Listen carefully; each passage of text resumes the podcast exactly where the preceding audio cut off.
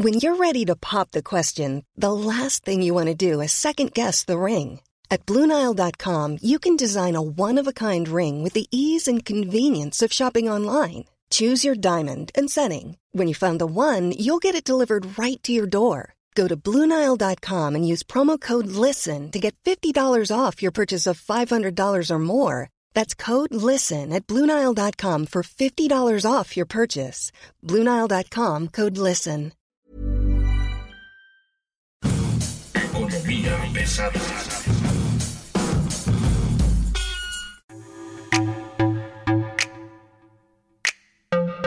Bienvenidos, bienvenidas, bienvenides. ¿Cómo están ustedes? Mi nombre es Luis Carriles, arroba Luis Carrujos, y esto es Economía Pesada. Hoy tenemos a Carlos López Jones, director de Tendencias Económicas, con dos temas muy importantes. Uno, el trauma del dólar en México. Nosotros como mexicanos tenemos una triste historia, una triste trauma, ¿no? Nos, nos han pateado durísimo con el dólar desde toda la vida la última crisis de 1995 fue, fue la más grande que provocó un cambio en el sistema financiero mexicano enorme, una mayor liberación y una mayor flotabilidad y se acabó el control ahí.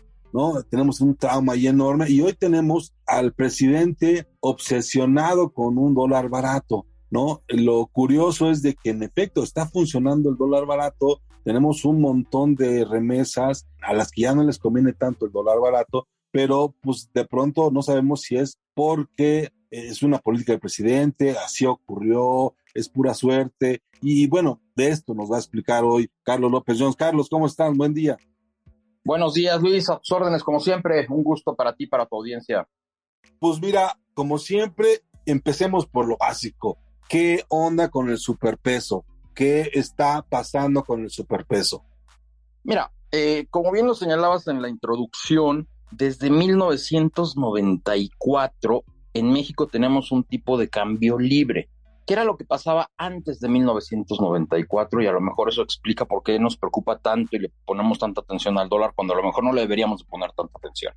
Antes de 1994, Banco de México determinaba el tipo de cambio durante muchos años dijo 12.50 pesos por dólar, después hubo que devaluar a 25, luego 85, a 100, y hasta que llegamos a 1994, cuando teníamos unas bandas de flotación, pero de todas maneras, cuando el tipo de cambio subía, Banco de México salía a defender el peso como un perro, ¿no? Recordarás aquella frase de López Portillo. Entonces, ¿qué pasaba? Que cuando el tipo de cambio se devaluaba, todo cambiaba. Había una crisis. La razón bueno, pues porque Banco de México tenía que vender todos los dólares que el mercado le pedía. Y cuando los Shark Tanks este, se daban cuenta que México andaba mal, pues empezaban a comprar y a comprar y a comprar dólares, tratando de que a Banco de México se le acabaran y en el momento que se le acaban, pues había que devaluar. Entonces yo compraba dólares a 12.50, veía que la economía mexicana andaba mal, que a Banco de México iban a tener suficientes dólares, se le acababan los dólares a Banco de México y tenía que devaluar a 25 pesos. Una vez más, yo veía que la economía mexicana andaba mal, andaba mal, empezaba a comprar, a comprar dólares a 25 y había que devaluar y lo mandaban a 88 pesos. Y así, así nos lo llevamos durante muchos años. De repente, en 1994, México tenía a principios del 94 25 mil millones de dólares en reservas. Y entonces los mercados internacionales se dan cuenta que vienen elecciones en México, que hay temas del narcotráfico, que hay temas de deuda que México tiene que pagar, que no tiene dinero para esos vencimientos y empiezan a comprar dólares. El asesinato de Colosio, el asesinato de, de Ruiz Macié. Se juntó como todo, ¿no? Se juntó como todo, pero sobre todo vencimientos importantes, porque cuando el gobierno mexicano sale a los mercados en el 94 y le pide dinero a los mercados, los mercados dicen, no, no te voy a prestar este, pesos, ¿no? Bueno, dólares. Ah, bueno, órale, va, préstame dólares. Son tesobonos. Y entonces los vencimientos se nos acumulan demasiado.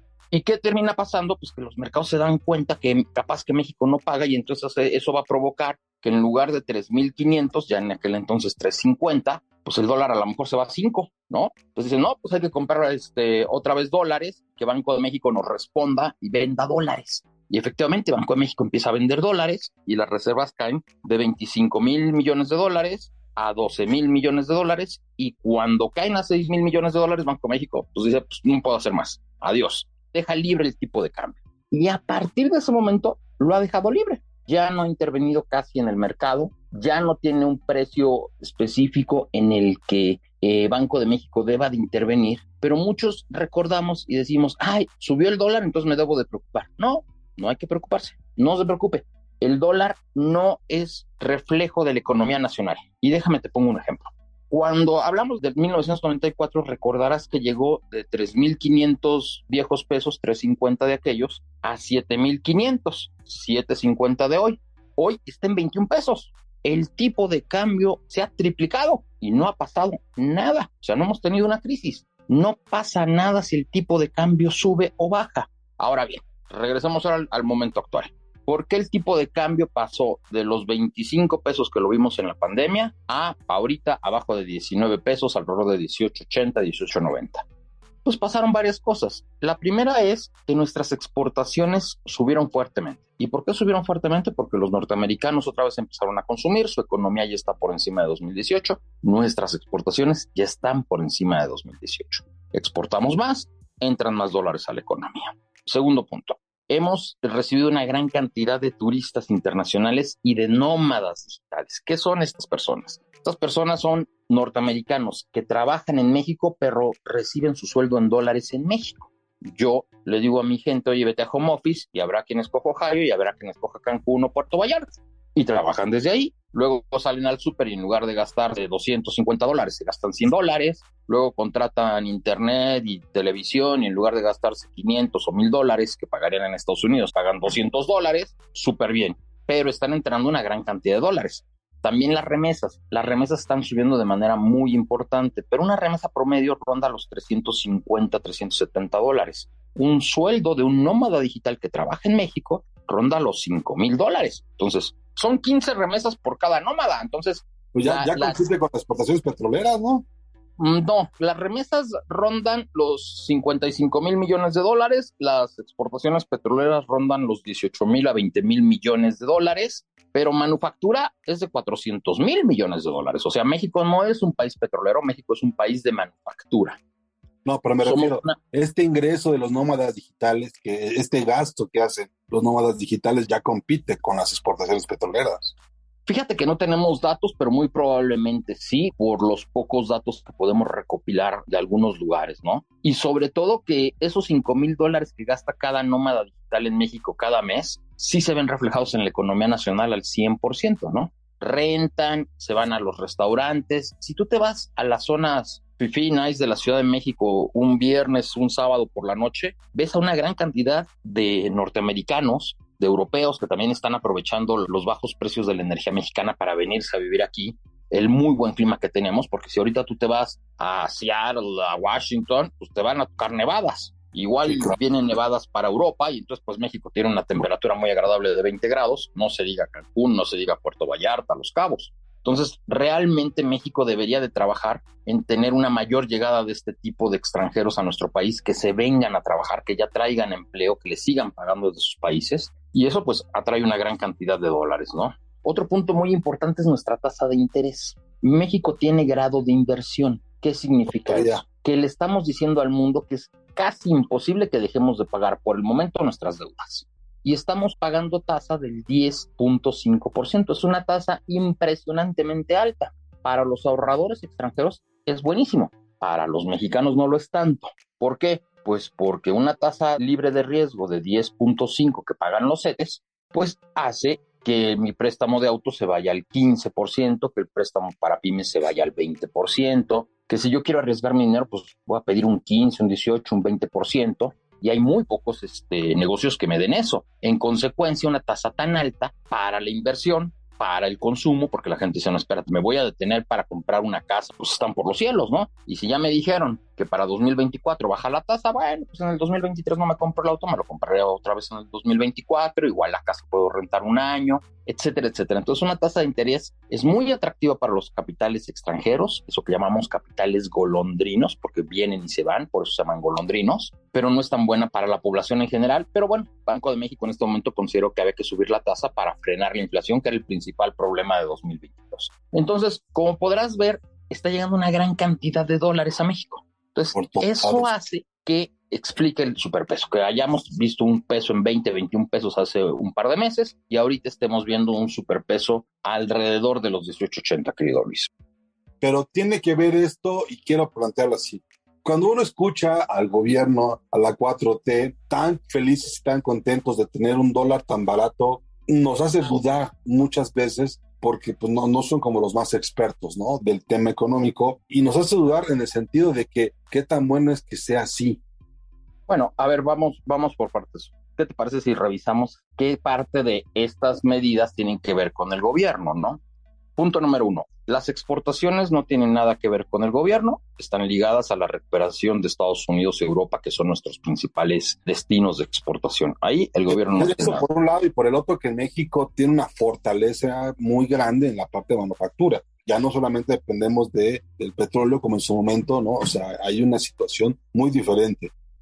Así es, ¿no? O sea, durante 2022 se estima que México exportó mercancías por 540 mil millones de dólares, eso serían como 11 billones de pesos, es una cantidad impresionante. De esa cantidad, más o menos entre 400 y 420 mil fueron manufacturas. ¿Qué es una manufactura? Pues son autos, pero también exportamos computadoras, exportamos consolas de juego, exportamos electrodomésticos, exportamos cubiertos, no me lo vas a creer, exportamos vajillas, exportamos eh, maletas de viaje, una gran cantidad de, de, bienes que México exporta en el sector manufactura. Una parte más pequeña es de la parte petrolera, alrededor de 25 mil, 30 mil millones de dólares si le sumas gas y otros productos, pero siendo muy optimistas, 30 mil contra 420 mil de manufacturas, ya realmente pinta muy poco el petróleo. México, el petróleo dejó de ser la palanca del desarrollo nacional hace 40 años, no lo va a hacer y además el mundo, pues como dijo Biden y como dijo Trudeau en su reciente visita a México, pues ya el petróleo está viendo sus últimos años de gloria, ¿no? Entonces creo que debemos de ir buscando nuevas opciones. Qué bueno que México ya tiene otras opciones de exportación, ¿no?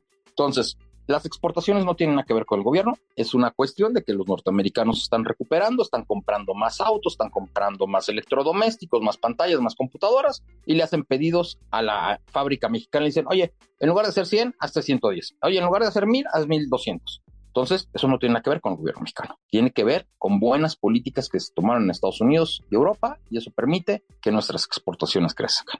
La tasa de interés en 10.5% de Banco de México, que pasó de 4,5 a 10,5, tampoco tiene nada que ver con el presidente. Banco de México es autónomo. A Banco de México la constitución lo obliga a tratar de controlar la inflación y la manera en la que lo hace es subiendo la tasa de interés para frenar la economía. Entonces esa decisión que atrae muchos capitales golondrinos no tiene nada que ver con el presidente. Es una decisión del autónomo e independiente Banco de México ese respeto al Banco de México que ha tenido el presidente hasta ahora, a pesar de que hay cosas que él quisiera hacer de pronto o que asusta de que quiera asomarse a ver cuánta lana hay y, pedir las remanentes antes de que se acabe el año y cosas así, pues sí pone nervioso a la gente, ¿no?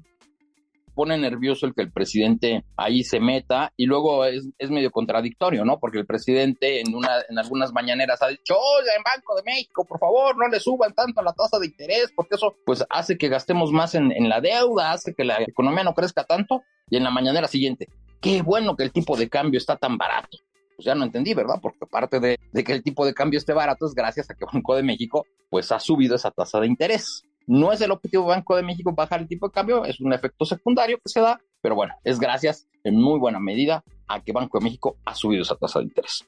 La otra razón que ha provocado que el tipo de cambio suba son las remesas y bueno, pues como tú sabes, cada vez que hay más remesas a México, yo creo que lejos de ser un logro es un fracaso del gobierno porque evidencia que más mexicanos se tienen que ir del país a buscar las oportunidades que no tienen en México la llegada de turistas internacionales y la llegada de nómadas digitales, pues tampoco tiene nada que ver con el gobierno, ¿no? O sea, yo hoy decido que quiero pasar mis vacaciones en Colombia porque están muy baratos los boletos, o decido pasarlas en Argentina porque a un amigo le fue bien, o decido pasarlas en Cancún porque me la paso muy bien. Entonces, eso no tiene realmente nada que ver con el gobierno. Entonces, es una situación fortuita. Lo que sí es muy importante es recordarle a la gente que un tipo de cambio barato, pues no es reflejo de la economía porque como bien señalabas, uno, el crecimiento, como tú sabes, para 2023 lo estamos viendo por debajo de 1%, la inflación va a seguir por encima del 4% que quiere Banco de México, la andamos viendo entre 6 y 7%, y bueno, pues, ¿qué le digo a la gente? Vayan al súper y vean cuánto cuestan las cosas, ¿no? Pues ya va a desaparecer el billete de 20 pesos, y es oficial, o sea, va a pasar por una moneda y pues no sé si a ti te ha pasado, pero vamos al súper y cada vez vemos más billetes de 500, incluso ya empezamos a ver billetes de 1000 y la razón es muy simple, vas a la tiendita y compras tres cosas y antes eran 20, 30 pesos, hoy son 70, 80 pesos, o sea, el, el súper, comprar unas golosinas, el precio de los helados, bueno, incluso de los tacos en la esquina, ¿no? Que antes podías afuera de algún metro conseguirte unos tacos de 5 por 30 pesos y eso ya, ya es cosa del pasado. El asunto es que la inflación le está pegando a todos, incluso a los negocios que siempre han operado con muy bajo costo de operación y con muy bajo costo de insumos, ¿no? Lo que estamos viendo ahorita con el superpeso es cuánto tiempo más se va a mantener así. Siempre es buena la estabilidad, no podemos negarnos esa, esa historia, pero yo no creo que esta sea una situación permanente. Creo que es momento de aprovecharse, pero no creo que sea una situación que vaya a ser permanente en el corto plazo. Mira, yo te diría que en el primer semestre del año, si no hay grandes cambios, deberíamos de ver esta situación, ¿no? O sea, este, es decir, un tipo de cambio por debajo de los 20 pesos. Para el segundo semestre del año vamos a regresar otra vez a lo que ya sabemos, a lo que pasó en el 94, empezará el nerviosismo rumbo a las elecciones de 2024, esta volatilidad es algo que van a aprovechar los mercados financieros. Yo creo que coincido contigo en que vamos a ver volatilidad importante a partir de septiembre de este año, cuando el presidente dé su quinto informe de gobierno. Entonces, a partir de ahí, pues ya tendremos que destapar a la corcholata, ¿no? Usando las palabras del presidente. La oposición ya tendrá que estar definiendo quién va a ser su candidato. Vamos a empezar a ver las, este, las encuestas. Y claro, la comidilla del día en todos los cafés va a ser, ¿y qué pasa si pierde la corcholata? ¿El presidente va a aceptar o no va a aceptar? Y en esas reuniones y en esas pláticas, pues va a provocarse mucha volatilidad, mucha incertidumbre, porque la gente va a decir, capaz que se acepta, capaz que no acepta, capaz que manda al ejército, capaz que no lo manda. Y toda esta especulación que hacemos alrededor de lo que pueda suceder en el futuro es lo que va a provocar una enorme volatilidad en el tipo de cambio, porque la gente se va a poner nerviosa, va a decir, viene otra devaluación, ¿Qué pasa si hay un golpe de Estado? Ya te podrás imaginar todas las locuras que van a decir las personas y evidentemente pues muchos van a salir del café comprando dólares, ¿no? Y si a eso le sumas las redes sociales que todo lo viralizan, yo creo que sí vamos a tener una elevada volatilidad por incertidumbre política a partir de septiembre de este año. Por recomendación cambiaria, sería muy importante que todas las redes pro AMLO, ¿no? Todos estos bots que están en las redes sociales del gobierno, que están haciendo propagandas todo el tiempo, este, le bajen dos rayitas, ¿no? Sí, sin lugar a dudas, porque cuando venga el rebote contra lo que ellos dijeron seis meses antes, pues va a provocar todavía más volatilidad, ¿no? Sí, porque eh, una, una cosa así como que no se vaya AMLO, AMLO seis años o algo así, podría darle al traste, digamos, a esta estabilidad. Sí, porque además hay que señalar otra cosa una gran cantidad de los dólares que están ahorita en México vienen del extranjero, son lo que platicábamos, los capitales golondrinos que llegan y se van como las golondrinas, ¿no? Como aquella canción de las golondrinas. Entonces, normalmente en todos los países, no nada más México, los capitales extranjeros dicen, ¿cuándo son las elecciones en Brasil? Ah, pues las elecciones en Brasil son en, octubre de 2022. Ah, entonces saca posiciones desde mayo de 2022 y nos quedamos fuera de Brasil en septiembre, un par de meses antes de las elecciones. Y una vez que el presidente nuevo tome el poder, ya regresamos a Brasil.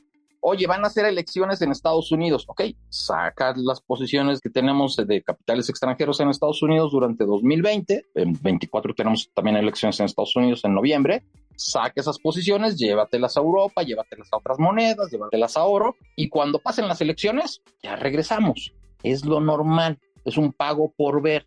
Y esa actitud de todos los capitales extranjeros lo que provoca es una salida de dólares y cuando quiero vender mis pesos y comprar otra vez dólares, la compra de dólares para poder regresar a mis dólares, pues provoca que el tipo de cambio suba y provoca también nerviosismo en la gente que dice, se están yendo los capitales, no van a regresar, no, sí van a regresar, espérese, sí van a regresar, pero, pero de momento sí se están yendo, ¿no? A ver, e-, ese es un tema que yo quisiera tocar. La elección gringa, la elección en Estados Unidos ¿qué tanto va a influir en el tipo de cambio este, en México? Yo te diría que la peor narrativa para cerrar un poco el capítulo México sería decir, si gana la oposición es que hubo fraude, o el ejército está con AMLO este, y le va a ser fiel a AMLO, o no se preocupen, AMLO no se va aunque pierda. Esa es la peor narrativa para el tipo de cambio. ¿Por qué? Pues porque los capitales, tanto nacionales como extranjeros, van a decir estamos a un paso de un golpe de Estado y eso a nadie le gusta. Entonces, salte, ¿no? Entre que peras y manzanas, primero salte.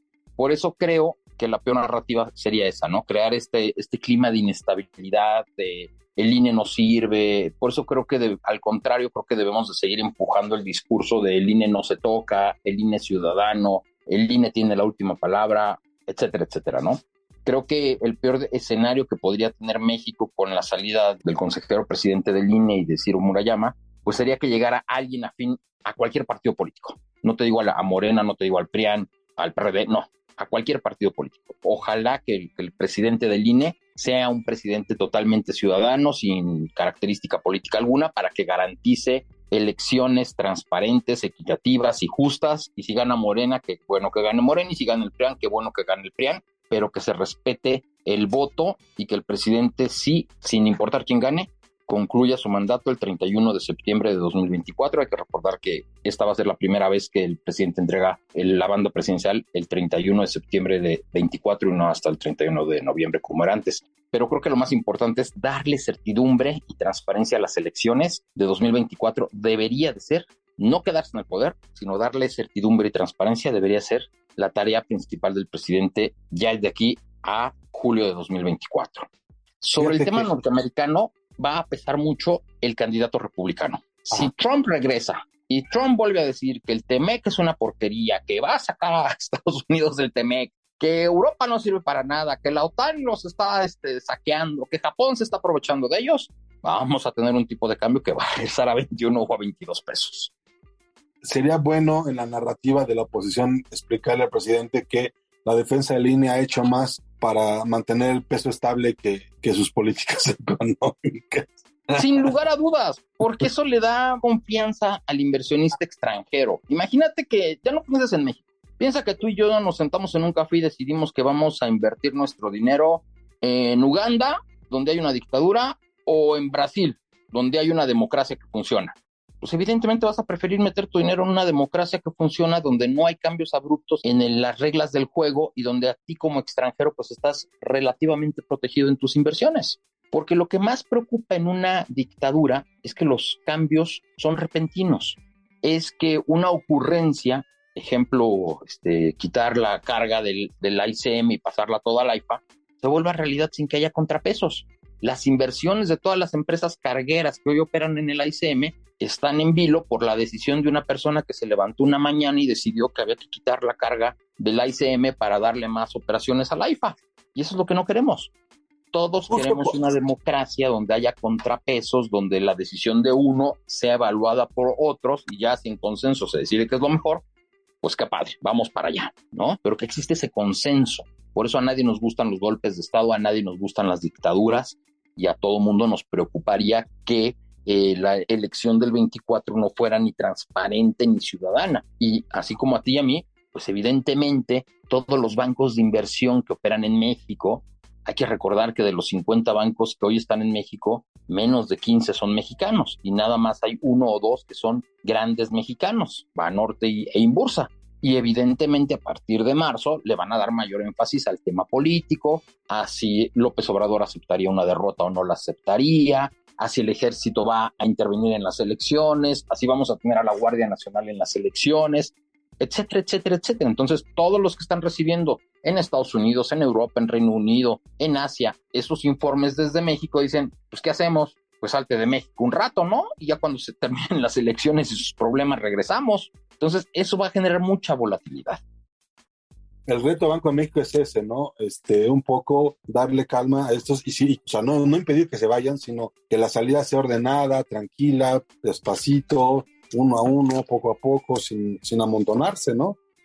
Por ejemplo, si tú tienes tu dinero en Estados Unidos, regresando a la, a la elección norteamericana, si tú tienes tu dinero en Estados Unidos y dices, mira, pues no es Trump, es DeSantis, que también es republicano, y a lo mejor no va Biden, va Kamala Harris, que es la vicepresidenta, y pues los dos son moderados, dices, bueno, pues me puedo mantener, ¿no? Porque son políticas moderadas, la verdad es que el rumbo económico no va a cambiar mucho, van a cambiar algunas políticas internas, pero a mí no me interesan porque soy extranjero, no hay problema, ¿no? y además confío en que las elecciones van a ser limpias y transparentes y va a haber contrapesos en la Cámara de Diputados, en la Cámara de Senadores, en la Suprema Corte. Si confío en que todo eso va a existir, pues como para que saco mi dinero. Ahora bien, como sucedió en Brasil el año pasado, si yo veo que va a regresar la izquierda y la derecha no les va a aceptar y les va a armar borlotes y demás, pues salte, ¿no? ¿Para qué te quedas? Lula ya está regresando a los capitales. Exacto, ya, o sea, todo el mundo decía es que Lula va a empezar a, nacionalizar y va a empezar a, hacer esto y aquello. Y Lula dijo, no, espérense, todo llegará a su tiempo, pero de momento nos vamos a ir muy tranquilos, tenemos que recuperar la estabilidad, queremos que lleguen más inversiones extranjeras. Ya regresó la paz, ¿no? Ya regresó la calma. Imagínate un debate político en donde alguno de los candidatos mexicanos con posibilidades de ganar dijera, ¿saben qué? Voy a cancelar el AIFA ¡eh, bravo, bravo! Y el otro dijera, no, yo voy a cancelar, pero el ICM. Y entonces en la torre, ¿no? Porque si gana uno es la derecha, si gana el otro es la izquierda, y como dirían los capitales extranjeros, ¿y yo por qué voy a sufrir tus problemas? ¿No? Mejor me salgo. Y eso es lo que vamos a ver a partir del segundo semestre, conforme ya tengamos candidatos, conforme empecemos precampañas, conforme empiecen a formarse los equipos y esos equipos empiecen a dar entrevistas de cuál sería el rumbo de México de 2024 a 2030. Y muchos mexicanos van a decir, oye, pues yo también me gustaría salirme. Y pues muchos van a empezar a comprar propiedades en Estados Unidos. Tú puedes comprar una propiedad en Estados Unidos de 400 mil dólares siendo mexicano, sin visa, eh, más que tu visa turista, con 120 mil dólares. Estás hablando de 2 millones 400 mil pesos. Entonces es una cantidad pequeña con la cual ya empiezas a diversificarte y la gente va a decir, oye, pues mis ahorritos que tenía en pesos los vamos a pasar a dólares porque viene una devaluación o veto a saber que venga. Los mando a Estados Unidos, compro una casa o invierto en Estados Unidos en algún papel norteamericano y una vez que hayan pasado aquí las cosas, ya veremos si regresamos o no. Pero de momento ya se salió ese dinero. Probablemente van a regresar. Normalmente eso sucede, ¿no? No puedes en un mundo tan globalizado, en una economía tan abierta como la mexicana, cerrarte al 100%. Pero de que vamos a tener volatilidad el próximo año en el tipo de cambio, yo casi lo puedo apostar. Pues don Carlos, yo te agradezco mucho la, explicación. Creo que queda muy, muy clara la situación, porque además eso sobre todo es, es temporal, ¿no? Y tiene que ver con muchos, muchos factores. Me parece que queda súper claro cómo podemos entender esta situación. No sé si sea típico, pero es un periodo extraño, digamos, para el dólar y para el peso mexicano. Carlos, muchas gracias. Luis, muchísimas gracias. Recordarle a tu amable auditorio que si quieren enterarse un poco de, la economía, no vean tanto el tipo de cambio. Vean la inflación, vean el crecimiento, vean la generación de empleos, vean el consumo, evidentemente, y exportaciones. Y esos cinco datos les van a dar muchísimo más enfoque de para dónde va la economía que el tipo de cambio que te digo, desde 1994 dejó de ser un reflejo de la economía nacional. Exactamente. Don Carlos, muchas gracias. Gracias a ti, Luis, a tus órdenes. Pues bueno, señores, esto fue Economía Pesada. Usted que es marxista de bolsillo y que nos escucha desde su iPhone, le agradecemos mucho el favor de su atención. Hasta luego, gracias.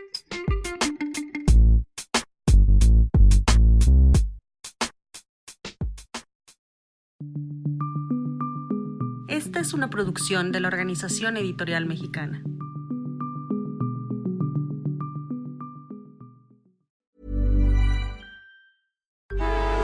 Traffic jams. Tailgating, pileups. Ugh, the joys of driving. How could it get worse? The federal government wants to have a say in what you drive. That's right. The Biden administration's EPA is pushing mandates that would ban two out of every three vehicles on the road today. Don't let Washington become your backseat driver. Protect the freedom of driving your way.